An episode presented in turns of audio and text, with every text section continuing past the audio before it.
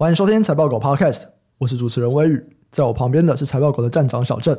Hello，大家好。在过去三季啊，我们就有持续在讲嘛，记忆体的市况将会在今年第二季落底回温。那台股的记忆体模组营运表现呢、啊，一直都是在观察这个记忆体产业最好的领先指标。诶，为什么？如果不清楚的朋友，可以去听我们第二十三集的说明哦。那那边就是对整个记忆体的这个供应链啊、领先指标啊，有比较详细的说明。那这边就不再重复了。那最近台股的模组厂都已经公布完了今年第一季财报，我们就来看一下相关的数据，看一下说，诶，那像记忆体的状况到底怎么样？作为我们去前瞻像美光啊、威腾啊这些记忆体大厂下半年重要的指引。好，那我们先看今年第一季的营运哦，台股不管是威刚啊、十銓、群联、宇瞻、创建或者是宜鼎，就如果我们去看这些厂商，它的营收的年衰退幅度都还是蛮大的，所以。以第一季来说，看起来终端的需求仍然是疲软的。哦，对啊，所以其实如果看损益表的数据啊，对，因为很多投资人可能比较喜欢，甚至可能就只看损益表嘛。那如果我们只看损益表的话，那其实第一季的损益表，不管是营收啊，或者是获利的角度来看，其实都算是不太好啦。像营收的衰退幅度的话，就还是蛮大的。像威刚是衰退二十六趴嘛，那像群联哇，就四十一趴。对，这个如果比照过去的几次景气衰退，其实这个衰退幅度已经算是蛮大一个衰退幅度的。获利的话，那很多公司其实就可能是偏向接近损平，甚至是亏损，所以都是不太好了。对，可是如果说我们今天把注意力从损益表移开啊，我们来去看另外一个重要的报表，叫做资产负债表里面的一个非常重要的项目，叫做存货。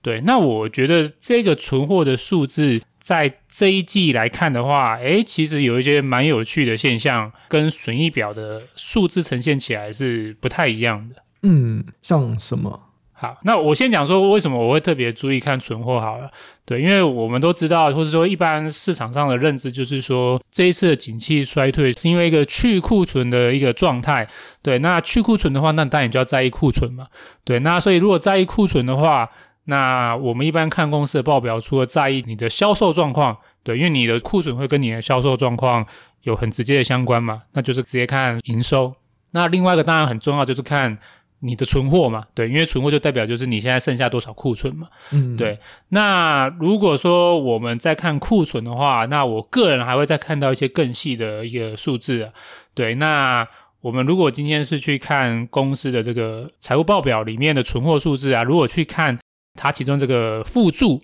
附注里面的话，其实就会再把这个存货拆成一些更细的数字，会拆成就是原料啊、再制品啊，还有就是这个制成品。嗯、对，那我个人其实都会再把这些项目再特别的拿出来，就是逐一做比较。对，那其中就是说我第一个，像我这次在看的话，我就先看这个再制品跟制成品。对，因为这个制成品呢，它的概念上面比较像，就是说它是已经可以卖给最下游客户的成品了。对，那只是说还保留在公司的仓库啊，或者是保留在公司自己的手头之中了。对，那为什么会保留在自己的手头之中？那当然就是说，如果你还没有卖给客户，或者说你卖不完的话，你就只能累积在你的手中嘛。对，所以我在看制成品。如果说我今天想要了解下游的库存的去化状况，或者是公司对下游的销售状况好或不好，在看存货里面的话，我就会最在意这个制成品，它目前的金额是高还是低？对。那我们刚才有提到，就是说看营收的话，看起来是衰退幅度很大。诶，可是如果我们看我们刚才提到的这六家台股主要的模组业者啊，他们第一季存货里面这个制成品的金额啊，其实差不多都已经来到最近两三年的低点了，而且这个低点是已经是逼近上一次景气的谷底，就是二零一九年上半年的时候的水准了。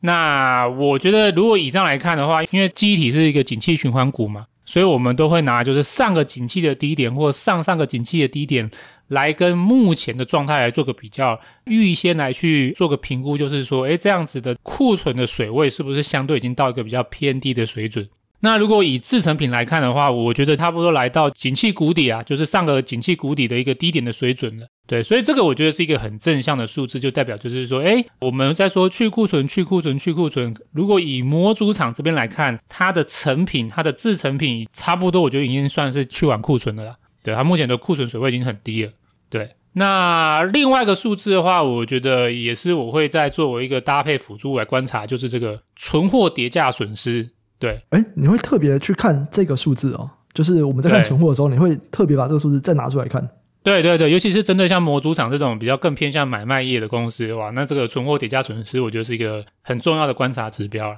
这是蛮常会有的数字吗？因为我以为这个数字不太常有诶。哎，其实公司都会揭露啊。对对，可是我是说，它会很常变动吗？呃，要看你是什么产业啊，像记忆体这种就是报价的波动很大，对，嗯、或者说你是这种原物料，那价格波动很大，那或者是说你本身比较偏向是通路业或买卖业，你的这个利润就只是低买高卖嘛，嗯，对，那像这种情况的话，存货叠加这个数值，我觉得在类似这样的产业或行业里面，它就是一个很重要的讯息，因为你说实话，你赚钱的能力就来自于你能不能判断你买进来的价格是比较低的，然后你能用更高的价格卖出去嘛，嗯，那如果说今天天，哎，你判断错误，哎，你买进来还是买在高价，那结果最后就是价格反而是跌价，就代表就是说你重要的这个经营能力的判断是有问题嘛？对啊，对啊，那所以说像这种买卖业啊，或者是说这种原物料波动很大的产业，基本上存货叠加这边的话，我会特别注意。所以他们反应的都很及时吗？呃，如果说像机体的话，反应算是很及时啊。哦，对对对，应该说模组啊，就是模组业者，因为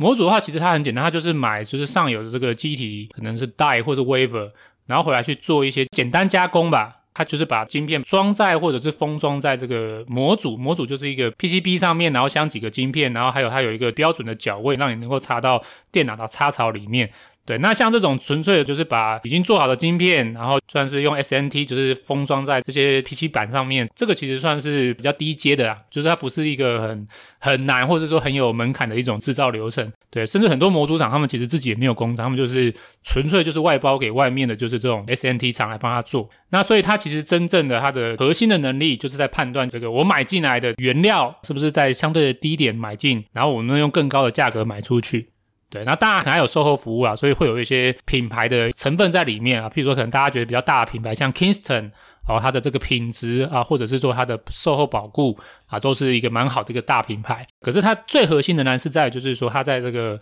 存货的控管上面，对它的利润是一个很大的影响。哦，因为我还以为像这个数字都是大家已经完全爆掉了，大家才会去认列这个叠加损失。哦，它其实会每季每季都会列啊，对啊，每季每季都会列，对。然后尤其是说像模组业这种的话，因为它本就是毛利率比较偏低嘛，嗯，然后它主要又是靠买低卖高，所以这只要一点的这个存货叠价损失，那可能对它的。获利的影响就会蛮大的。可是如果说你像有一些像高毛利的产业，或者是说它本身是像台积电这种，或者说像上游啊，可能就是这种记忆体，它其实如果相对于这个存货叠加损失，它可能反而是它这个这个工厂的稼动率带来这个就是固定的成本，可能反而对这个存货叠加损失的影响，对获利影响更大。对，就是说，可能只要你的稼动率少了个五趴，哦，你的获利就少了个十趴、二十趴，啊、哦，这都很有可能。那像这种的话，反而就是是固定成本比较高，或者是说比较偏向晶圆制造业者，他们会比较看重，或者我们自己在看，比较在意是稼动率的变化。可是像这种模组厂，他们没有什么很高的固定资产，他们也没有很大的折旧。所以反而是这种算是存货叠价或者存货的价格波动，对他们获利影响就很大。嗯，好，所以刚好提到，因为会看这个数字嘛，存货叠加损失。那如果我们就看这一季的这个存货叠加损失，它数字反映了什么事情呢？好啊，好啊，好啊。如果说今天啊，在一个景气下行的时候，或者说像记忆体价格在下跌嘛，那如果你这个时候账面上库存过多的话，那你当然就是叠价的损失的风险或幅度就会很大嘛。那所以像这个也是我用来判断，就是说到底目前这些就是模组厂他们手中的库存是不是还是偏高的一个依据？对，因为如果你揭示出来你的这个存货叠加损失还是很高，就代表你手头上还是有很多就是过多的库存，你没办法卖出去，所以你只好承受这样的叠加损失。所以我们如果来看这一季就第一季这些模组厂的存货叠加损失的话，诶，我觉得也蛮有趣的。就是我们看这个六家公司里面嘛，其实有四家公司第一季都已经没有存货叠加损失了，对，甚至是转成所谓这个存货回升利益啊，对，像威刚的话，这一季终于没有再存货叠加损失了，它就是回到存货回升利益。群联也是，那创建跟宜鼎比较有趣，创建跟宜鼎的话，他们是在去年下半年就已经不再有叠加损失，他们在去年下半年就已经率先就是有这个存货回升利益出现，对，所以这样六家公司里面有四家公司已经没有存货叠加损失了。可是如果就我们自己的一些资讯比对，我们知道其实第一季现货市场的价格还是在下跌嘛。就是外部的现货市场的价格还在下跌，可是这些厂商就是第一季以来有四家公司，他们居然没有在有这个跌价损失，反而是存货回升利益。那这个通常代表就是说，他们的账面上的过多的库存已经几乎是没有了啦，代表说他们的就是买进来的存货，可能大部分可以在这一季就消化出去了。那所以就是说，你就没有过多的库存残留在账面上，那你的跌价损失可能就几乎没有，或者直接变成就是回升利益。对，那所以以我这样来看的话，就是说，综合这样六家公司，有四家公司已经没有存货跌价损失了。那我觉得这也是另外一个正面的讯息，好，搭配我们刚才前面说的这个制成品的库存已经来到上一个景气的谷底的金额了。这样两个比对下来的话，我自己初步认为就是说，其实目前模组业者应该已经算是去库存结束了，就是第一季应该算是去库存结束了。目前他们账面上应该都是没有什么太多的超额库存吧，啊，或者说就是这些库存给他们的存货的叠加压力几乎都没有了，算是一个蛮干净的一个状态了。嗯嗯嗯，哎，所以他们现在都没有在出现这个损失，或者都没有在认列这个损失，其实也是在表示说他们这个地方的价格已经涨回去了吗？呃，其实这有时候很难判断啊，因为每一家公司可能存货跌价回冲的利益，可能原因都不太一样。像有的公司可能是说，哦，它原本可能就先认列跌价损失嘛，对。可是后来他可能真的还是用比较高的价格卖出去，或不管怎么样，总之就是说，诶，反正是卖出去之后比他预期的还要好，那就可以回冲嘛。那这是一种。那、啊、还有一种可能，就像我刚刚说，就是说你原本是过多的库存放在账面上面，然后价格又在下跌，你才会认列叠加损失嘛。嗯、那如果说你能够在一季内买进来就销出去，买进来就销出去，那你这个季度角度来看，你没有在承受叠加损失啊。嗯，它就直接转化成是你的损益表的成本嘛。嗯，那当然还有另外一种，就像你说的，最后一种可能就是说，诶，你的产品的价格，或者是说你这个原料的价格没有在跌，甚至就是上涨的。对，那上涨的话，那当然就是说我们也会反映在我们这个原料的金额上面嘛。对啊，就是你会有，因为纯粹因为价格反弹上升而有的回冲利益，对，那只是以我目前来看的话，我觉得如果看第一季大部分的数据来看，其实价格是没有上涨了。那如果价格没有上涨的话，那就比较偏向是刚才前面我说的这两个，就是说是公司内部的经营或是营运的操作，可以让它存货不用再承受跌价损失。对，那基本上我认为就是说，我自己猜测啊，或者说综合搭配我们刚才说这个成品的金额已经偏低，然后又没有在存货叠加损失。那很有可能就是公司其实这个成品的水位已经很低了，它大概就属于就是说我目前的就是存货的水准，制成品的水准已经刚好符合目前下游的需求。虽然下游的需求很疲软，可是我的成品的库存也把它压到很低，所以可以刚好达到模组厂这边可以看到它算是供需平衡吧。对，你供需平衡的话，你就不用承受太大的存货叠加损失这样。嗯嗯，了解。那刚刚有提到吗？我们在看存货，存货其实有三种组成，有原料、再制品，就是正在制造的商品。跟制成品做好的商品，那这三个里面，你刚刚说你会先看那个再制品跟制成品，诶，那你原料你会看吗？原料我也会看，对。那如果是站在像模组厂这种，就是比较是偏向买低卖高的产业啊，原料它代表意义跟成品不太一样，成品它代表比较像就是说公司自己目前对于下游的销售状况是如何啊，所以我们刚刚提到就是说去库存嘛，如果这个下游需求不好，它在去库存。那它可能就跟上游的采购就会减少，那可能就导致你的这个成品就是累积越来越多。那所以这时候厂商他就要去控管它的成品，让它能够跟下游的需求能够匹配嘛。那如果越往另外一个数字看，就是越往再制品或越往原料来看啊，原料的话，它反映的就比较像是公司它目前对于未来的需求的一个前瞻的展望吧。对，因为你你的这个成品一定就是要先买完原料。做成成品才能卖出去嘛。那如果说你今天认为你下游的需求不好，那理论上你就会控制你的生产嘛。你要控制你的生产，那如果以像模组厂的话，那他们重点就是在于我就是先不要再跟上游采购原料了，对吧？嗯。所以如果说今天需求不好的时候，啊，如果说今天我是模组厂的经营业者，我对未来的景气展望，我觉得是不好的。那我通常反映在原料的话，是我就不会再购买原料了。对，那成品我比较没办法控制嘛，因为成品的话是攸关于下游的采购力道嘛，就是下游如果不跟我买，我的成品可能就会一直增加啊，我成品一直增加，我要控制这个成品不要再增加，那我可能就会在原料这边我就赶快就是紧急踩刹车。对，所以如果说通常景气不好的时候，经营业者他对于原料的控管的状态是比较偏向说，我就尽量不想要再增加原料。我要避免我的库存成品啊或再制品一直不断在增加。那反过来，如果说今天我经营阶层如果对于未来感到非常乐观哦，我认为就是说，接下来可能会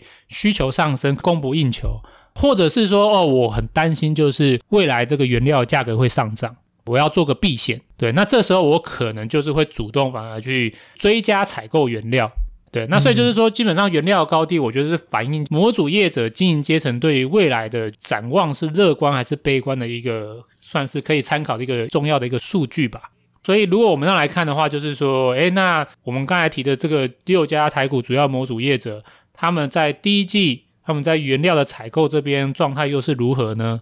那我觉得这个数字也蛮有趣的。我们刚刚提到六家公司嘛，其实有三家模组业者，他们其实第一季的原料金额反而是上升的，对，就一半呢，一半的话原料还在下滑，一半还在原料上升。对，那我觉得这个数字也是蛮有趣的，就像我刚刚说的嘛，因为你这个原料采购其实代表的是经营阶层到底对未来是比较偏向积极乐观，还是比较悲观嘛？那如果我们看过去，如果看去年，就是第二季、第三季、第四季，或者去年全年了好了，其实所有的业者几乎原料都是持续下滑的，代表去年的话，这些公司的经营阶层其实对于接下来记忆体的展望都是偏向比较悲观嘛，他就不采购原料嘛，而且他原料水位还一直在降低，代表就是说他。不认为需求有复苏的迹象，或者他不认为就是价格会上涨，因此在去年的话，他们在原料这边几乎都是采取一个就是降低原料水位的一个政策。诶，可是我们居然在第一季看到一个转折的现象，就是六家里面有一半，这个威刚、十全、群联，他们都在第一季就不再降低原料了。他们选择开始让原料金额上升了，那我觉得这是一个很有趣啊，对，就是说，因为现在市面上大部分还是对机体比较悲观嘛，可是你想想看，就是说，如果机体真的就是大家预期还是会叠加很多的话，理论上应该是会尽量缩手，不要再采购原料嘛，因为你这样一买原料一买进来，然后下一季它又要叠价，叠价我马上要承受叠价损失，这怎么受得了？对？那可是现在，诶，他居然敢追加原料的采购，代表他可能对于未来的第二季或第三季的景气。他已经可能没有再那么悲观了，他可能已经慢慢开始转向，就是说，哎，已经开始到底了，或者有一定的需求，甚至他可能担心下半年也许就是价格会上涨，所以我要提前做一个低价库存的预先采购。那只是说，我们去看这个六家里面，虽然说有一半有增加原料，那有一半也还是没有增加原料嘛，还是选择就是持续去算是去化原料库存吧。像我们这个宇瞻、创建跟银鼎，好，他们的原料金额都还是可能是八季以来或是十一季以来的新低啊。对，那代表这些厂商就是比较悲观，所以这代表就是说，整个模组业者的经营阶层目前对于未来的观点算是有点分歧啊，就是有一些比较积极的业者。像威刚跟群联，就是过往来看，他们都是采购上面比较激进的业者哦。他们已经开始选择，就是说，哎，好，我要开始领先增加点原料采购了。对，我可能想要赌一把，就是说，可能接下来也许谷底可能要反弹了。那比较保守的经营阶层，像创建啊，或是宇瞻啊，他们可能就选择说，哎，我再看看。虽然就是说这个前景不明，那我选择比较保守一点，那我还是去化库存。可是至少至少我觉得啦，就是说，虽然就是厂商对于前景的观点还是有点分歧，可是至少跟去年吧，去年是一致都悲观的情况，就算是已经有所改变嘛。对啊，所以就是说，如果以原料角度来看的话，我觉得，诶，模组业者似乎这个悲观的情绪也开始有些反转的迹象了。所以如果就这样综合比对的话，如果比较乐观一点啊，或者以我自己的结论啊，我觉得就是模组业者的去库存应该就是算结束了。对，嗯、那去库存结束了，那剩下就只是说复苏的力道到底后续是强还是弱嘛？那复苏的力道是强还是弱？我觉得就是模组业者目前经营阶层的动作看起来就是有点分歧。像威刚啊、群联啊，过去来看他们都是比较赌性坚强啊，他们就是选择第一季我就开始增加这个原料采购，增加一点，对，我比较积极一点。对，那其他业者的话，可能就是比较保守一点。那不管怎么样，我觉得就是说，模组业者应该就算是弱敌了。对，那剩下就是看付出力道多强。诶，我这边有一个问题，因为其实现在我们在讲的是说，你看这些模组业者啊，他的预估可能接下来复苏力道就会回来了嘛，所以呢，他们要开始去买原料，准备要备货了，对不对？那对对对，这跟之前我们在讲说这个需求啊，会从下往上传递，会不会稍微有一点点矛盾？你懂吗？就是现在看起来终端需求还没回来。可是我中间的模组厂就已经跟它的上游先买货备料了，那上游的营收应该先回来了嘛？可是这跟之前我们在讲说，哦，这个需求的传递会从下游开始慢慢往上传，所以上游可能反应会比较慢。诶，这会不会有点就不一致的状况？呃，我觉得如果是模组业还好诶，因为就是说，像模组的话，我猜他们最大的需求其实就是在现货市场。现货市场的话，那最大的需求应该就是 PC 吧，尤其是这种 DIY 啊，就是这个组装的需求。对，那这个市场其实以目前来看，的确第一季大部分观点也都认为就是 PC 已经落地了，对，已经开始有一些，尤其像电竞的需求开始回升了。那再来第二的话，就是说模组厂它本来就是比较算是偏下游的角色。模组厂我不认为它是上游了，因为它其实重点就是把已经做好的镜片买进来，然后装在板卡上面，然后赶快再卖给下游。那所以基本上来这样来讲的话，就是说，我觉得它也算是一个下游或中下游的角色，对啊。那所以就是说，我们现在一般认知到记忆体的这个原厂表现不好嘛，对吧？嗯，对对，就是什么这个美光啊，或者是什么威腾啊、三星啊、海力士啊，哇，就是目前状态还是不太好嘛。那所以他们是中游，那或者是更上游，更上游可能是记忆体设备啊。记忆体设备的话，我们之前聊科林研发也知道说，哦，就很惨嘛。他预期就是说，他的客户才正在加大减产的力道，他们可能觉得他们的复苏甚至要到年底之后才会看得到。对，那所以我觉得中游跟上游就是目前需求还是比较疲软。诶，合理。可是如果以下游来看，第一个就是这个 PC 的市场，不管我们看这个，譬如上一季看的 Dell 啊，或者是最近就看到一些业者啊，他们在讲说，诶，他们都觉得 PC 的需求去库存已经结束了，已经接近就是要落底回温了。对，那这个是一个符合我们的观点嘛？对，就是下游率先反映这个景气的一个需求展望。那模组的话，那我觉得也是偏向中下游，就是说这些 PC 的需求如果真的回温的话。那如果今天是 DIY 市场啊，那就是说他就是在组装他的电脑的时候，他也会顺便去采购机体模组。对，那如果说 OEM 当然就是说他是要先去跟上游买机体，然后买回来之后组装在他产品之间才能销售。那当然他会比较晚一点。对，可是大致上而言的话，其实我把模组或者是更下游的 OEM，我会把它都算成是一个中下游的角色一起看。对，所以基本上来看，我觉得大致上还是符合我们说的，就是由下游往上游传没有错啊。对，就是说这些模组厂他们是下游的角度，他们是跟上游的机体原厂采购的这个其中一环。嗯，所以他们需求目前起来了，那可能未来就是对上游的记忆体的晶圆或者是记忆体晶片的采购的力道也会开始增强。这样讲好像也没错，可是这个并不是反映在营收上，就是了对。对对对，它并不是直接反映在营收上，或者是说它应该理论上也会反映在营收上，因为如果是以模组厂的话，它的这个从采购制造到生产销售出去的这个中间的时间没有很长啊。哦，因为它就很简单嘛，就是它拿给 SNT 厂就是弄一弄，然后就是可以出去铺货。对对对对对。然后如果说真的卖不好，那就真的是卖不好了。嗯，也不是说什么它制造时间太久什么没有，它不像什么就是我们一般说晶圆厂制造，你要两季前先下单，两季后才能够产出。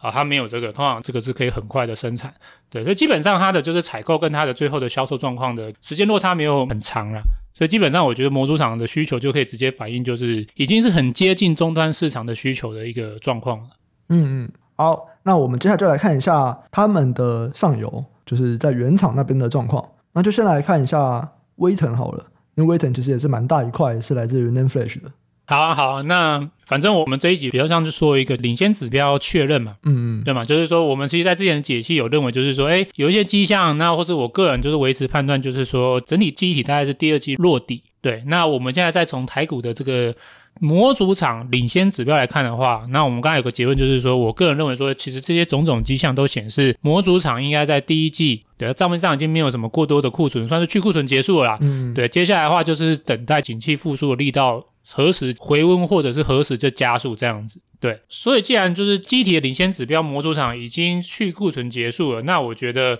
按照过去的经验，那上游的原厂可能在未来的就是一到两季内也会跟着落底的这种角度来看的话，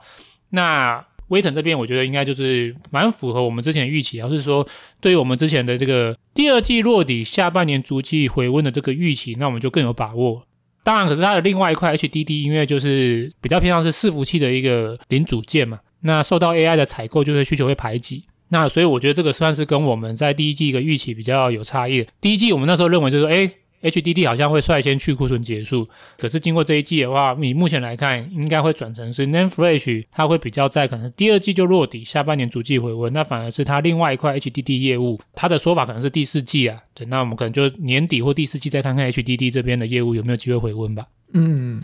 好啊。那另外一个原厂是美光的部分。好啊。那美光的话，其实我们之前三月二十几号吧，是不是三月二十九号？是不是那时候季报解析，我们的观点也是维持，就第二季落底，下半年逐季复苏一个观点嘛。那当然，如果说参考这个模组厂，哎，我们对这个预测这个假设的把握度就越来越高了。对，那只是说我们那时候在三月二十八号那时候我们有有讲，就是说，哎，它有一个未知数，或者它有一个影响是这个中国的制裁嘛？对，算制裁吗？应该就是制裁吧。对啊，对，他只是拿一个奇怪的理由嘛，不过应该就是啊，对，那那时候提到就是说，哎，我觉得有影响，可是影响可能是在中个位数，对，它的营运可能中个位数。嗯、那这一次目前终于正式的在五月二十三号吧，哎，五月二十二号还是五月二十三号，中国终于正式宣布说，对，你就是要被我制裁了。所以这一次这个宣布之后，到底会不会影响美光下半年的复苏力道呢？那我个人其实还是维持就是上一季的评估观点啊，我觉得制裁的短期影响有限了，它应该是不太影响短期下半年营运回温的轨迹。嗯，对。那第一个的话就是说，我们那时候预期是那个中个位数嘛。那诶，这个制裁出来之后，美光的经营阶层他们的确也在这个算是 JP Morgan 的一个 conference 也是有提到，就是说，诶，他们自己内部的评估的确也就差不多是中个位数啊。他们是低个位数到高个位数，所以平均起来是中个位数。对对，那所以这个就是算是符合我们先前的预期嘛？对啊，就是这个影响范围应该是中个位数。嗯，对对对，就是说它其实只会影响比较偏向像数据中心啊或电信商的采购，它其实并不是全面限制啊。对啊，哎，其实这个东西会蛮让人困惑的，因为就讲真的，你记忆体会有什么治安的问题？就是这个就是中国不开心嘛，他想要去有点回击这样子。那因为它就是政治因素啊，它其实并不是真的是什么治安什么什么的因素。那他们现在发现说，哦，所以我选了这个数据中心，选了这个基础设施，对你影响不大。那他们其实会不会就想要再加大，说，哎，那我消费性我也来限一下？当然是有可能，对啊，这我觉得这是有可能啊。所以就是说，市场上面如果对美光比较悲观的，都会悲观在这边。对，一开始是先悲观，就是说啊，你被制裁了嘛。那制裁了之后，哎，发现说，哎，影响的范围也还好。那接下来又有下一个担心，下一个担心就是说，哎呦，我觉得未来你应该会不只是这样子哦，你还会在就是消费性市场也会受到影响。对，那当然，我觉得这个预期也是合理啊。可是我觉得接下来这个能不能够扩大到消费性市场，我觉得有点难评估了。因为接下来如果他们真的要再继续往消费性市场扩大的话，他们可能就要考虑到美国这边的政界的反动吧。嗯，对，或者我觉得其实中国这样干，我觉得其实有点合理。我觉得他有点是抛个风向球吧。如果是我，就是说我可能就是先制裁你一个小部分，看看你对方会有什么样的反动吧。嗯，对对对。那如果说反动很大，譬如说像最近就已经有美国政界就是说，哦，你这样搞我是不是？好啊，那我也要来再跟你反制一下。所以有人就是那个，我记得好像是王进是哪一党的议员吧？也是共和党嘛，就是说他有提议，就是说他觉得必须要回击，对，或者是说必须要反制裁就对了。所以说实话，会不会扩大到消费性市场？我觉得这个不是很确定的。对，当然如果站在保守角度，要预期就是说可能会扩大，也是可以。对，可是站在我的角度，就是说我是比较中性一点的，我就觉得就是说，如果真的扩大到就是消费性市场的话，影响的幅度就会很大。影响幅度很大的话，那我觉得很有可能美方这边也会产生反动，或者是说像。美国最近很多的声音要求，就是韩国厂商不能够去填补美光空下来的记忆体空缺嘛。嗯，可是什么叫做不填补？不填补是什么意思？对，还好问题，他就是我就不让你卖。对，不是，对啊，就是什么意思？这样代表是不是直接限制韩国不能在中国的业务成长吗？还是怎么样？对啊，对啊，对啊，对啊，对啊，对啊，这大大家都不知道啊，大家都觉得很奇怪嘛。嗯、对，可是就是说，哎，其实就是会有一个说法，就是说，哎，美方在警告你，韩国就是说，哎，我这个美光不能卖，政不给的你也不能要哦。对啊，对啊，那你想想看，就是说，站在我是中国的角度，我其实最怕是这件事情嘛。我想要制裁你，可是到最后搞的是我自己记忆体到最后都买不到，嗯，这是最怕的事情嘛。对啊，对啊，对啊，所以就是说，站在我的角度，就是说，会不会扩大到消费性，这个真的很难讲。可是我觉得，如果真的就是扩大的话，考虑到美光的反动的动作，对于中国自己本身的利益，它也不一定是好了。对，那除非说中国已经做好了就是全面的准备。对，可是我觉得中国很难有全面的准备，因为中国的记忆体很多人在说啊，这个什么长江存储哦，什么国产替代，这个前景无限，或者是说哦，像对岸乡民的说法，就是说，哎，我们政府敢制裁美光，代表我们国产的记忆体已经有能力替代了。嗯，对，那这是一个很常见的观点。可是其实就我角度就没有。嗯，对，就是这个技术还至少落后两个世代啊。对，那 NAND Flash 可能落后一个世代，嗯、可是 NAND Flash 就因为已经没办法拿到设备啊，所以未来它应该就是没办法再下去了。对对对，而且就是对于美光而言，美光的主要的业务是 DRAM，大概七到八成营收都来自于 DRAM，那 NAND Flash 不是它的重点业务。对，所以去想就是说，如果说今天中国在记忆体这边真的持续扩大限制美光，那美光如果又反动，反过来就是要求就是它的韩国的小老弟也不能够对中国这边。去填补它的就是空下来的空缺，那这样子中国的记忆体或者低润的采购，它真的有办法自给自足吗？这个都是一个问号了。对，所以站在我的角度的话，就是说我是比较中立啊。对，就是说我觉得短期我不会先先去预期它的记忆体的消费性市场，接下来美光完全就被阻绝了。那我可能就先假设吧，就在中个位数这个范围。对，那如果说今天是中个位数这个范围，而且就是限制又是是在伺服器或者是电信上这个范围的话，那我觉得对于下半年的回温就没有太大影响，因为下半年这个伺服器市场本来就很烂了。对，就是对 你就算没有被制裁，你在中国的记忆体销售，我想应该就是很差。对，那所以下半年的记忆体的市场的回温的重点其实是在消费性，消费性如果没有被禁的话，那我就觉得美光下半年的营运的回温轨迹应该还是如我们预期，就是会在下半年回温。那只是说，那这个中国制裁到底什么时候会产生影响？那我觉得可能就是在二四年吧。如果二四年就是中国的伺服器市场也终于复苏回温了，那美光这个时候。没有办法对中国的数据中心或是基础建设商销售它的记忆体，这个时候就会比较明显浮现。所以我觉得短期应该是不影响了。那接下来可能是明年中国的伺服器销售会受影响，那会销售影响到多大？参照我们或者是美光的预估，大概就是在中个位数的影响范围吧。嗯，而且这个还要考量，以中国来说，中国接下来还会很认真的发展 AI server 吗？他们很认真啊，他们超认真，好不好？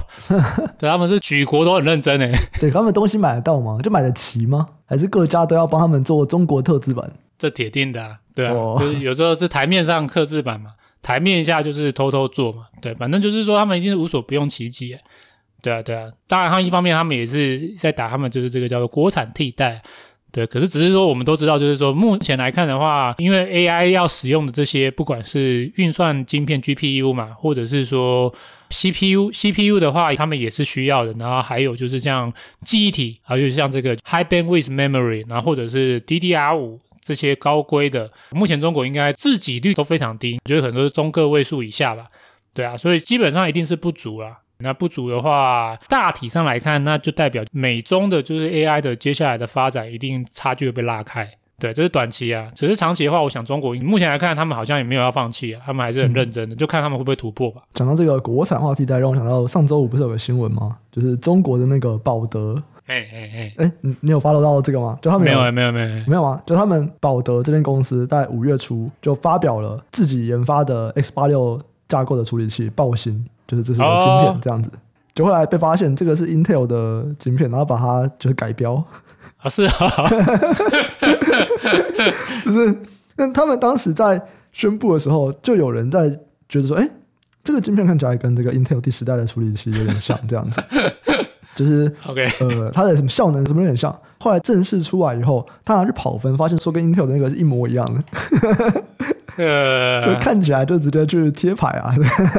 这这有点蠢的，对。不过这个我到这还真的没注意到，因为如果看中国的话，因为 S 八六这边其实说实话就是被 Intel 跟 AMD 寡占掉了，那好像也很难突破。所以大部分的观点其实就是说，这个中国他们会绕道吧？他们现在都要走那个 Risk Five 吧？嗯嗯，对，就是走一个开源的 CPU 架构吧？对，ARM 他们可能也觉得可是有风险的，所以他们就直接 ARM 可能也跳过，可能就是往开源的这个 Risk Five 来去走。对，所以我倒是没有注意到他们还有厂商持续在 S 八六这边持续琢磨。而且就是我看到那个底下的贴文都在讲说，因为他们就说什么那个接孔啊什么的看起来都是一模一样嘛。然后也都是什么三点七，就是 G 赫兹这样子。然后底下那个贴文在酸，都在说哦，所以保德这次是用几号砂纸在打磨的？然 后那个 CPU 上面不是有那个 Intel 吗？Intel 那个字嘛，然后把它磨掉。这是有点粗糙哎，就是你要做也要做到不露马脚嘛。这个这个还蛮蠢的。对，那当时一出来，大家就说：“哎，怎么长得那么像？啊，规格什么都很像，接孔什么的全部都很像。”那他们有出来澄清或道歉吗？哎，目前还没看到。好 好，OK，OK，就还不知道后续是如何，就对。对，只是上周五的新闻，然后还没看到东西这样子。OK，OK，OK。对，好，那最后我们来讲一下，就更上游的，更上游的就是。半导体设备了，那设备一直以来都是落后，可能两季左右嘛，所以现在看起来，其实他们才正要进入到衰退的环节啊。对啊，对啊，对啊，对，就是大概是这样，就是说大概模组领先原厂大概一到两季，抓个两季好了。对，那所以就是说模组如果是第一季落底，那这样子记忆体有可能就是在第二季或第三季落底。那记忆体跟记忆体上游就是设备这边的话，又大概是两季的差距。所以如果说记忆体原厂大概是第二季或第三季落底。那这样子的话，就是记忆体设备可能就会是在第四季或明年第一季落地，对吧？就反正落后两季嘛。嗯，对对对对对。所以我们这样抓的话，那大概就是机体设备的需求要看到回升，那可能要抓年底了。对，那如果抓年底的话，那我们来看，哎，上游的话，那哪一个公司它的机体设备是最多的？那这一定就是科林研发嘛。我们经常在聊科林研发，因为科林研发今年上半年看也是蛮惨的嘛。对，那只是蛮惨的。那到业绩何时就是落底回温？那我觉得可能按照这样推算，差不多就是我们就抓年底吧，就是 Q 四或是明年 Q one，可能就有机会落底。嗯，对。不过当然我们说的都是业绩的角度啊，就是说我们业绩的话，就是有这样的一个顺序嘛，模组先，然后再来是机体原厂，然后再来是设备。好，这个是业绩的角度。诶，可是股价的角度。不太一样啊，股价的角度的话，其实就是下游涨的时候是大家一起涨，大家都一样，所以这个要大家注意哦。对，所以我们才说我们要特别关注领先指标。那就是说，现在这个领先指标魔猪厂，哎，已经开始回温喽，对，或者落底啊，先不要讲回温，因为营收还没有回温嘛。可是存货来看的话，看起来就是去库存已经结束，已经落底了。对，然后最近的这个现货市场的就是溢价看起来也的确在拉扯。对，之前的话看起来就是一直跌价。哎，最近的话开始也就是现货市场开始有模组厂不想要跌价，甚至他可能就直接说他接下来就不接受更低的价格了啊，甚至想要涨价。像美光、海力士好像说什么五月还是六月的报价已经不接受再降价。对，那所以这个我们就可以持续再观察。可是如果看股价，我们都知道机体模组的股价已经先反应了嘛，已经算是反应领先个两三季了。那所以一样就是觉得大家可以就是再往后看这些。原厂啊，或者设备厂，有没有哪一个是你觉得估值是相对比较偏低的？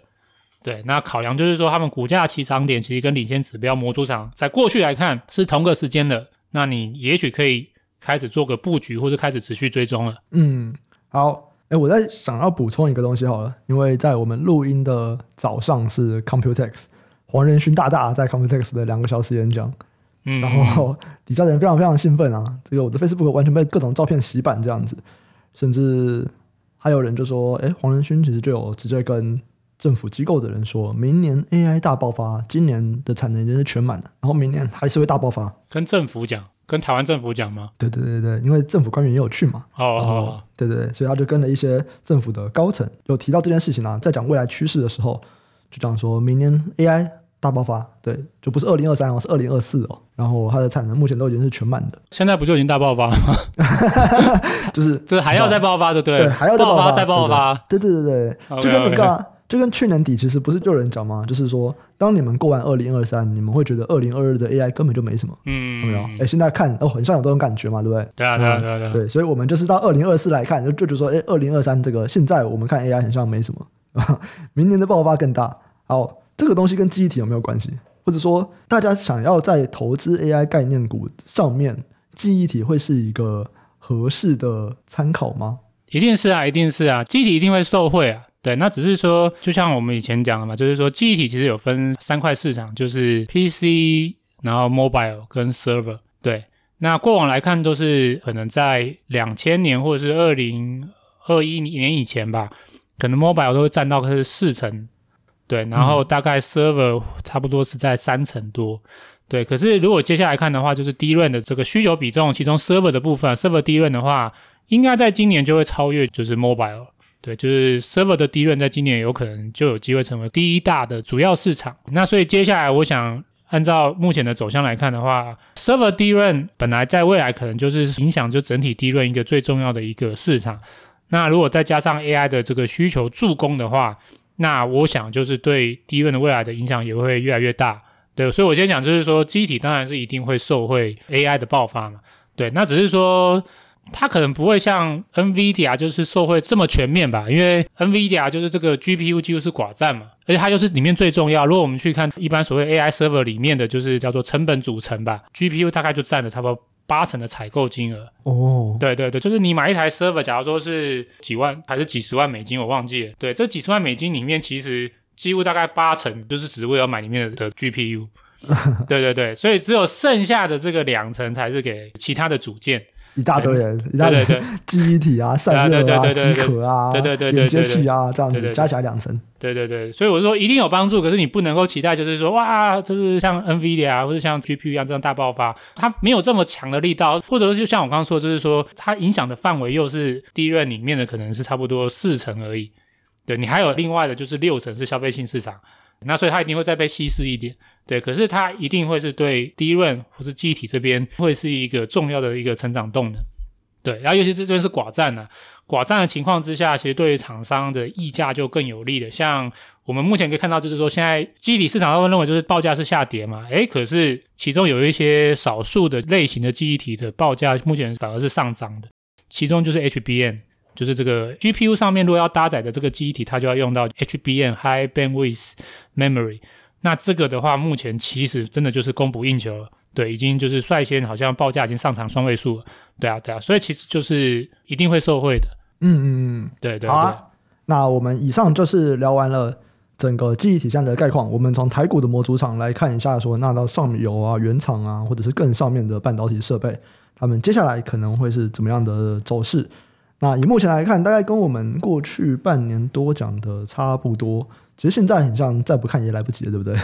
现在对啊，对啊，对啊。可是不要这样讲，你们要想就是你刚刚是不是说爆发还有再大爆发？哦，是是是，对对对。所以接下来我们就是什么？这叫动能投资，是不是？对对对 对对，哎，就乘着 AI 的风，对对对。那如果是他真的想要找比较题材的话。那当然，记忆体我觉得里面最可以注意的，一定就是 AI 的题材啦。嗯，对，就 AI 的题材这边会有推波助澜的效果。那当然是说，如果以这整体的比较平均的角度来看的话，就是说消费性的市场，其实我觉得就是已经落地了。所以说整体其实都可以关注啊，然后再配合题材助攻，那大家可以再从这个题材里面去抓。如果是比较追求动能的，当然从题材的角度去找。对，那如果是比较保守的投资人，我觉得就是从估值的角度找。嗯，嗯，对，那估值的话，其实就看 PB，你去找就是目前这些就是记忆体上下游还有谁的 PB 的股价净值比的估值，在历史上来看还是属于相对偏低的。那这个就是属于就是可攻可守的。对，那如果你是比较冲的，哎，我觉得这个估值我愿意赌一把哦，这个追高我也没问题。